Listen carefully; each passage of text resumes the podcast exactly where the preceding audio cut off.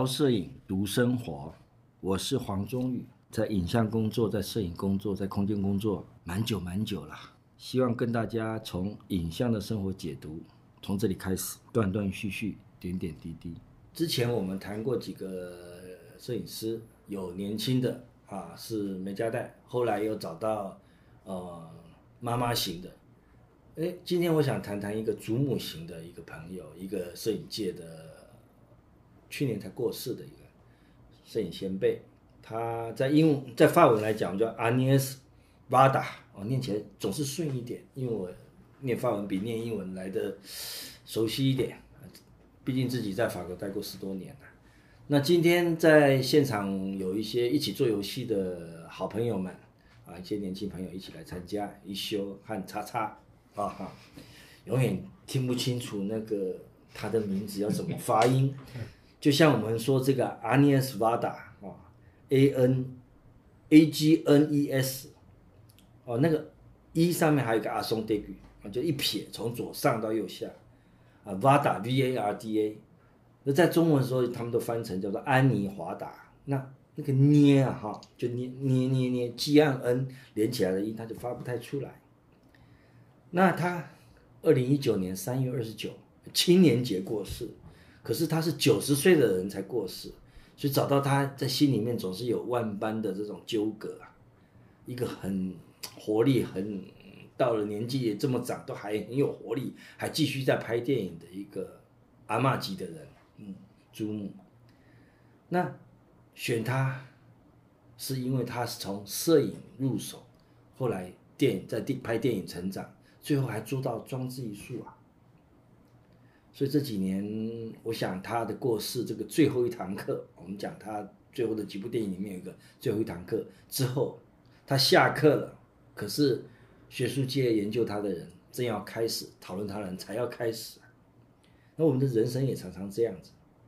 下课了以后，人生才开始。像波特莱也是啊，死了之后两百年大家才研究他。梵谷也是过世了以后。那同样的摄影也是啊。摄影这样子一个技能，摄影这个这个我们说的学问，它在有人纠正我说是十九世纪了，不是十八世纪啊，一八二三或者一八二六年开始的这样子一个技术，它刚刚发展的时候，跟美术这件事情一直有些冲击，因为摄影慢慢进步了，它设备进步以后。他可以很清楚的把眼前的景象全部框页全部拍下来，不是像还需要像我们绘画美术这样子一笔一笔的写实功力才有办法把眼前所有的风景或者是人物画下来。所以摄影一秒钟他就定定了生死，把所有事情记录下来。之后还有我们上次也提过的决定的瞬间，早期的时候跟美术打架是决定的瞬间，是慢慢慢慢借着光。物理的反应记录下来，那可是，在新闻摄影啊或者摄影的史上面来冲击的时候，卡蒂布列松，卡蒂啊布列松就让我们提到是在整个事件纪实摄影的事过程里面，事件之前和事件之后有很多不一样的这种风的呈现，到底谁是真相？以前提过啊，朱高正早期的立法委员朱高正在。在立法院的这个殿堂上斩鸡头，就斩了鸡头，那个好像很血淋淋的。可是之前之后，他跳上了立法院的这个舞台上面去斩鸡头，哎呦，这个很可怕的一个血淋淋的景色。可是之后好像大家都笑嘻嘻的。如如果看到了很多整个记录的从头到尾的记录的影片的时候，那就完全不一样的对这一张画面的当时的感受。所以我们提到 Agnes Varda，他早期也是从摄影一张一张的画面开始来记录的。可是他觉得他在二十几岁的时候就有这个机缘，就一张张画面把它连接起来，就可以当导演了。他就觉得说这就是他的影片。所以在法国的新浪潮，我们说高达啦、楚浮啦这些很有名的在新锐的这种摄那个电影史上面的前辈。把她称作第一个女性的法国新浪潮的祖母级的人物啊，她那时候就开始在玩这些，把影像蒙太奇的方式拿来做叙事，所以我提过了，在摄影的机的后面有很多的人是原来不善于做文字叙述的，然后他用一些他自己摄影的直观的这种创作方式，就拿来开始做一些电影的铺陈。所以高达常常讲到了电影，电影有几条轨啊？有摄影的影像的轨，那也有声音的独立轨，还有文字，就这三条可以独立呈现。所以他们实验了很多在这方面的一个互相交错的这种方式。我们在推是数位说书也一样，我们考虑到影像和文字中间有很多有趣的连接和互相互动这种交错。那请这两位朋友来现场，因为他们正在推动一些游戏、跟艺术啦、跟其他相关的一些，哎，不管是呃城市啊，啊交错上面使用上，也是有机会成为大家谈的第九艺术的根源呐。那刚刚我提到的这个阿涅斯瓦达，他到最后的年终的呃关门的，被大家提为呃。嗯，提到的这个叫做什么呢？叫做最有名的这个奥斯卡金像奖的纪录片。虽然他没有得奖，可是他一入围的时候，有很多的媒体朋友就为他写文章了，因为他的历史实在太长了。九十几岁的一个老祖母级的，又是法国新浪潮这样的一个前辈，第一位女性，种种的生命的一种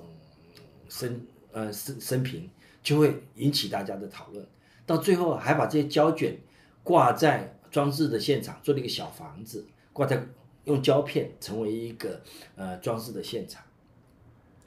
那在装置的那个电影的早期，他还拍过一个叫做《十岁》啊，把美术里面十岁那张那张很有名的米勒的那一件米勒的那一件，对新写实主义的那个部分，对米勒的这个写实的美术作品，变成他自己那个拍。呃，导演的一个电影的一个一个脚本的梗，然后去访问了很多呃，就是这捡垃圾啦，或者是在呃屠宰场里面呃呃的这些比较中下阶层的人，他们如何像捡拾他们生活所需的东西的这样一个肢体的状状态，而变成一部电影。那我之所以让大让大家去注意到这一个。那个摄影者，这个女性的摄影者，也是我们看到了跨领域很多不同的媒体和工具都在都在跨界的整合。那提同样的，我们提到游戏也是这么一回事了。嗯嗯。那我们知道这些传奇的摄影师有很多让人张目很很多让人家意想不到的一些作为啊。那他。被大家提到这部纪录片啊，叫做我们英法文叫做 visage，visage 就是脸这件事情，那也是那他在英文里面叫做 face place，也就是他用很多呃跟大家互动拍摄下来的这些底层人的一些影片，在各个地方同时展览，放得很大，同时展览，然后呃另外一个跟他一起工作的这个摄影师，男性摄影师就 G J R。就帮他记录的所有之间的影像，就他自己跑到了他自己拍摄的影片里面去做第一人称去说这些故事，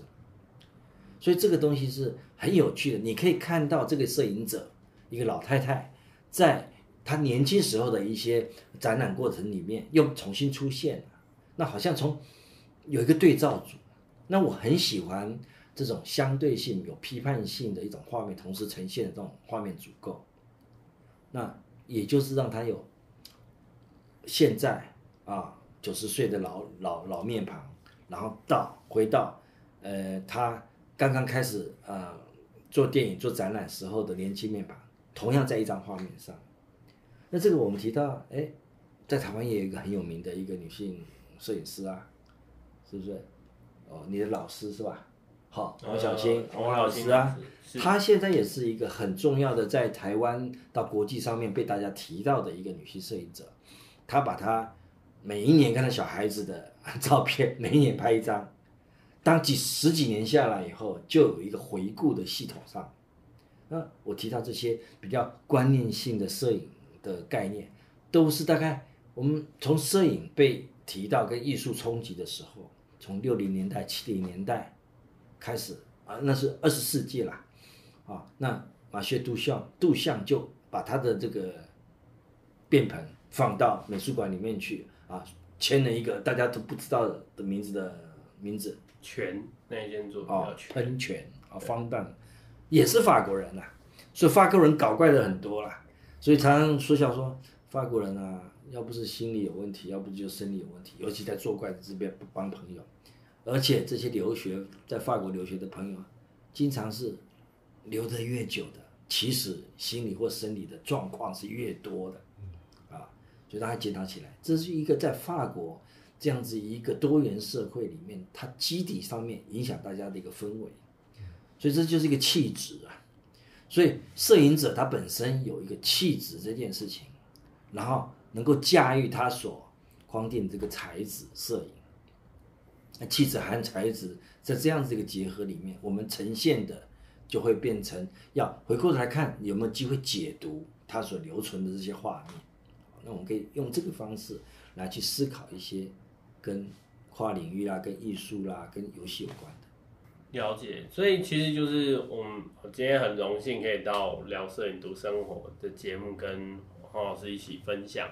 那当然就是听到会很感动，就是因为我们前面其实也呃嗯，我自己也是相关科系毕业的，但是摄影摄影算是一个蛮特别的类别，那也是摄影课那。以前我们在读这些东西的时候，其实它就是还蛮好睡的。但是其实我们就是 我们在我们在理解一个现象的意思，看他的作品。那其实摄影原则上，摄影这件事情是一个，我认为啦，它在现在来说，我们可能大家一般的民众会认为说，它对它就是个艺术。但是在纯艺术圈里面，可能会觉得它的确没有那么纯艺术这件事情。所以我觉得很有趣，然后我们自己在呃在做游戏，在做玩家的会觉得说，我们做游戏其实本身就就是也也是在在做艺术创作，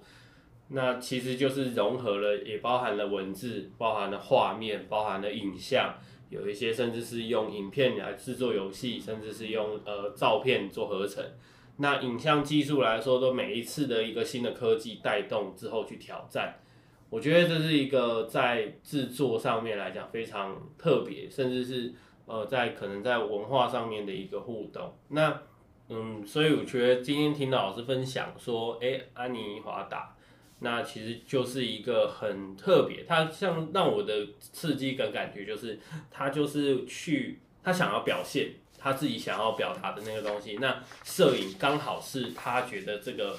很适合的一个媒材。他不被他自己所专业的东西束缚住，说啊，我今天摄影我就只能做照片，我的影像不能动。不，他可以去当导演，然后他只能在影像里面嘛。哦，没有，他又觉得他自己可以去做装置，他甚至更愿意去跟自己的过去的影像做互动，自己去了解自己。这让我觉得这是一个，嗯，想说在时代性上面来说，不断的自我反省跟成长的可能性。所以，所以这也是让我对对我们自己来讲，这是一个还蛮有趣的内容。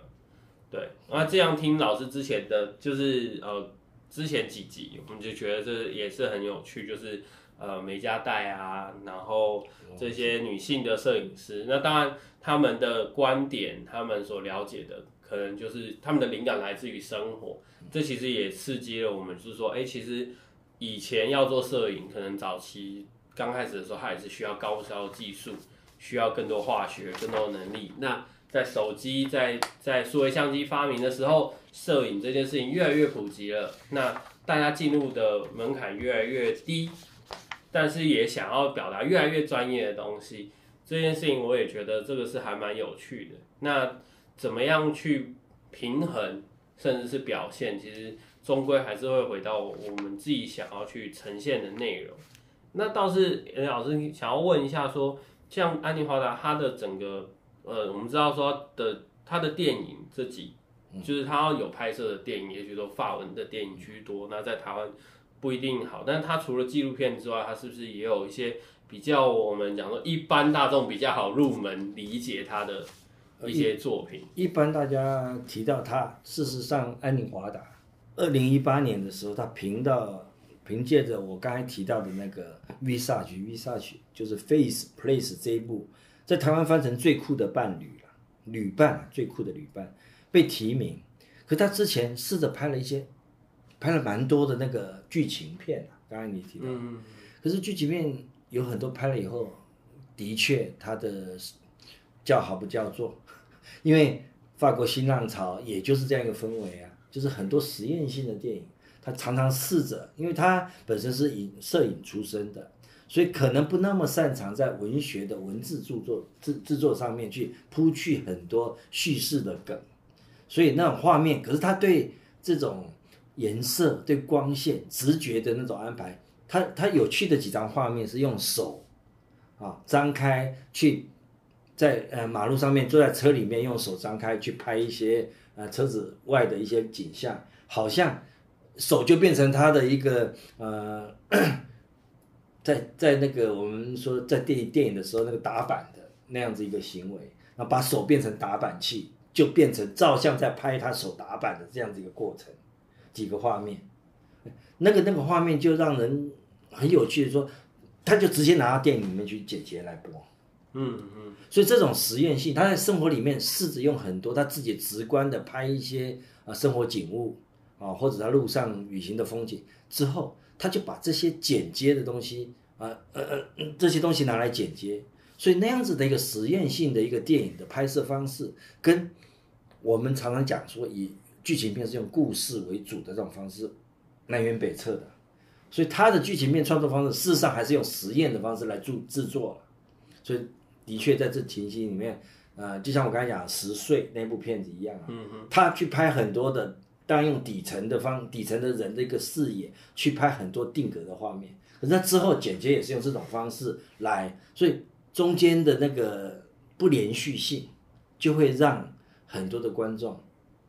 过于它是一种纯艺术的方式来思考，OK，就会有距离了。是啦，因为其实十岁的话，我觉得我自己听听，就是十岁米勒的创作，其实我们讲说他是写实主义或者是新写实主义。写实主义其实在艺术史上面，除了说我们一般人听起来写实好像就是要很细、很细致、很复制，像照片一样。可是其实原先的写实主义，它讲的其实叫做说。以往的艺术在讲，它是贵族甚至是精英阶级的享乐，它的画面都是美的，是高贵的，是贵族为主。但写实主义，它把目光，它把创作者的目光跟视野放在了平民阶级，所以像十岁去捡稻草的农农呃农妇，然后甚至是矿工，这些都会是那一个时期的艺术家，甚至我们讲说，诶，他是这个思考。然后他去创作，然后他去画的对象。那听到老师说，他有十岁，以十岁这个名词去创作他的电影，但是他拍的对象也的确就是所谓的我们讲说，在一般来说属于社会贫苦阶级，甚至是劳工阶级的人事物。那可以理解说，他在呃使用这一个命名，甚至是去寻求那样子的精神表达，他用了一个很当。当下他所能掌握最新的技术，但是他很有趣，他题材本质是更早以前的，所以其实也让我想到一个还蛮有趣的一点，是在于说很多的创新，它不一定是 original 全部这辈子没看过的东西，因为这个太超前了，那可能对于某一些人来讲，要进入有难度，那要创造深度，有时候真的必须你去挖掘，maybe 呃艺术史的过往，那。甚至是你可以参考的内容，然后，嗯，他以那个过往的精神，我们之前讲说他很学院式，他很艺术史的内容，然后，但是他用一个很新的媒材，但他关怀的却又是当下的时代的人们。我觉得这个这个东西其实是让我觉得说，诶，那也许的确就很像网络上人家给他的那，就是他的灵魂 still 是很年轻的，他很愿意去挑战他的内容，那。也算是一个蛮可惜，就是哎，我们认识他的时候是他去年刚过世，但他也许在艺术史的认知上来说，他会是一个很很有名，或者是他很需要再回头去更理解内容。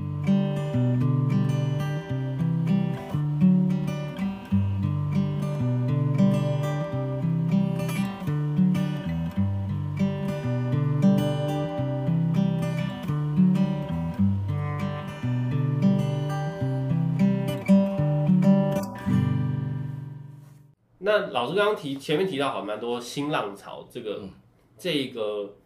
这个名词，也许我在想台湾人就是或者是一般人对在摄影甚至是影像来讲，哎，对新浪潮可能要真的很嗯摄影课很认真听的人，或者是什么，哎，老师可以稍微跟大家提提示一下说，哦，也许我看到了什么东西，哎，它可能是。来自于新浪潮这样子的一个一个精神，其实法国新浪潮这样一个术语，我们说了哈，是一个这样的术语，在台湾最早拍片的这些，在多半是用在电影界了。是新浪潮多半用，那早期就是像陈映真啊，像呃现在的呃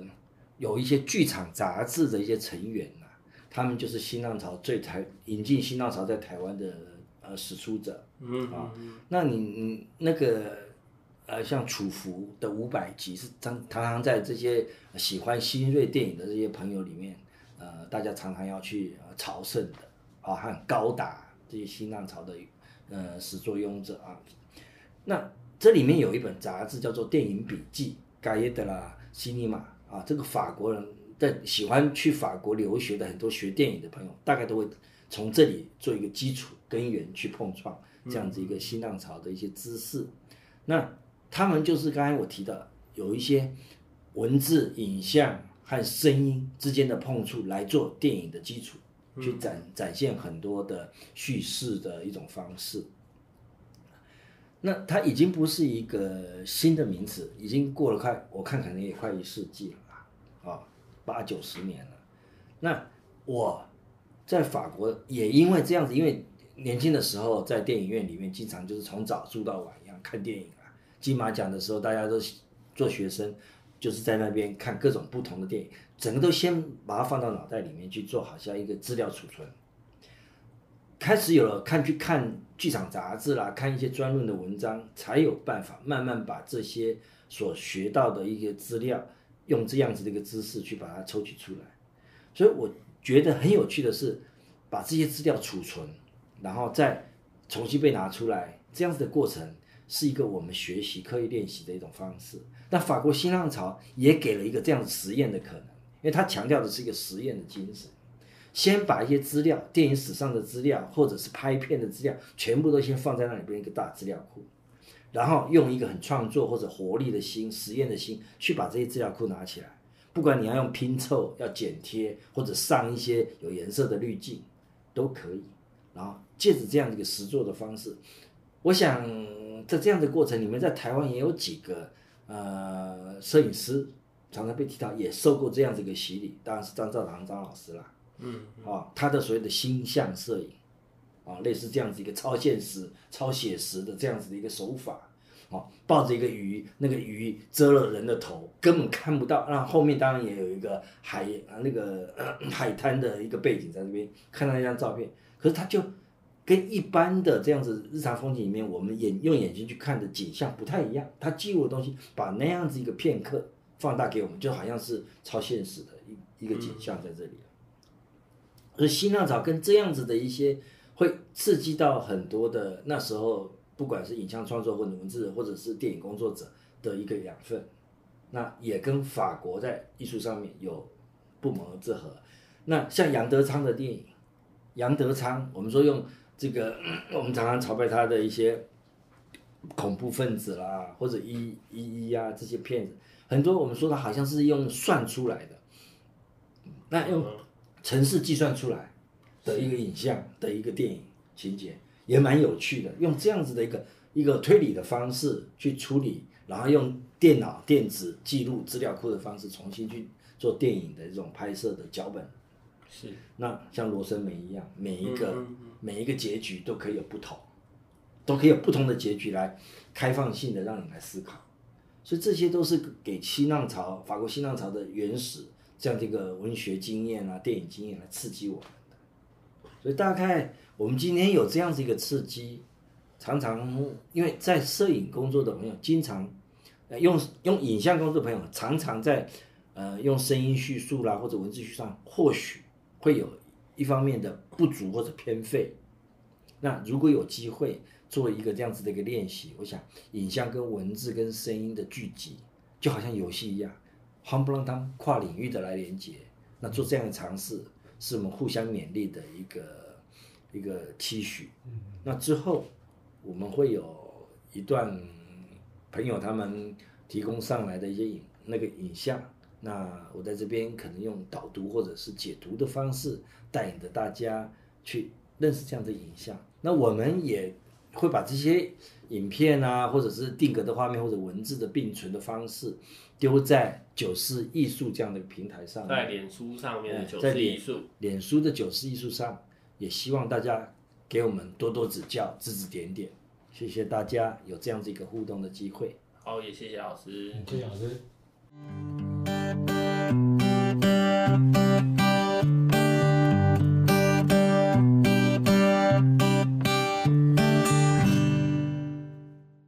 位说书，影像阅读。总是会有一些枯燥和严肃性在那里。那在空中传播，希望更多的互动。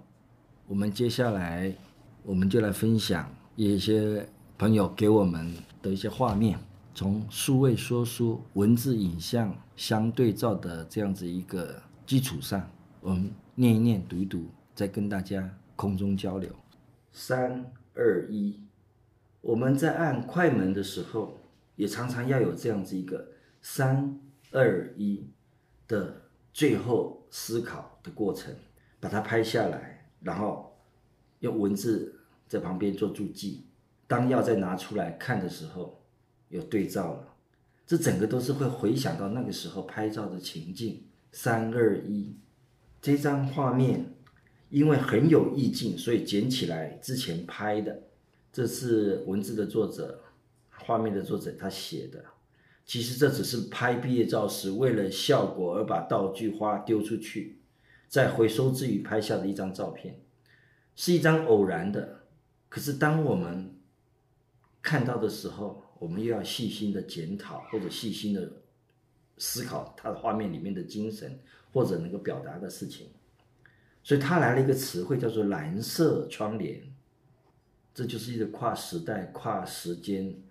我们阅读的人，如果不是他这个年纪，或许还不懂这个词汇。在今天网络社会里面，我们有很多在阅读的时候可以参考的工具，像 Google，像其他的雅虎，把这个词汇的关键词再拉出来，再强调，强调这个蓝色窗帘一番，去醒思多面。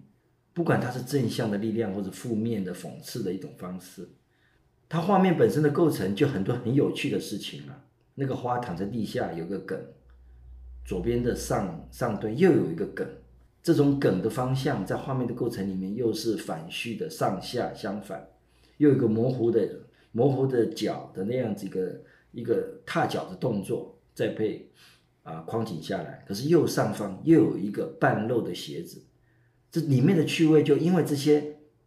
偶然的一个框景框成的细节，让我们看了又看，说了又说，想了又想。画面的中心还是一个紫色的一朵花，紫色最中心，饱和度又这么的完整。左边的画面三角形，所以整个就是一种飘飘动记忆的一个对照，情境和个人的情感就在这里面发酵起来。当你注意了这些东西，还想再看，就有些大大小小的方块的一个瓷砖会引导你往那些线条拼凑的线条里面继续延伸。在这延伸的延伸的线条上面，还有一些小花、小青苔。你开始去描摹，去找到这样子的一个词汇，这就是我们在这张画面里面跟自然对话的一些线索。那它发动了一个观看者的一个思考的程度，思考想象的一个能量，一层一层的往上叠，这就是一个难得的一个价值。虽然他说其实只是拍毕业照而已，那言者无心，可是听者有意，看者有意，这就是说书是为说书对话的一个精神，也让我们开发我们自己的想象力，在想象的一个线索里面去构筑环境影像的组成，到情境文字的制造，这种互互动的一个构成。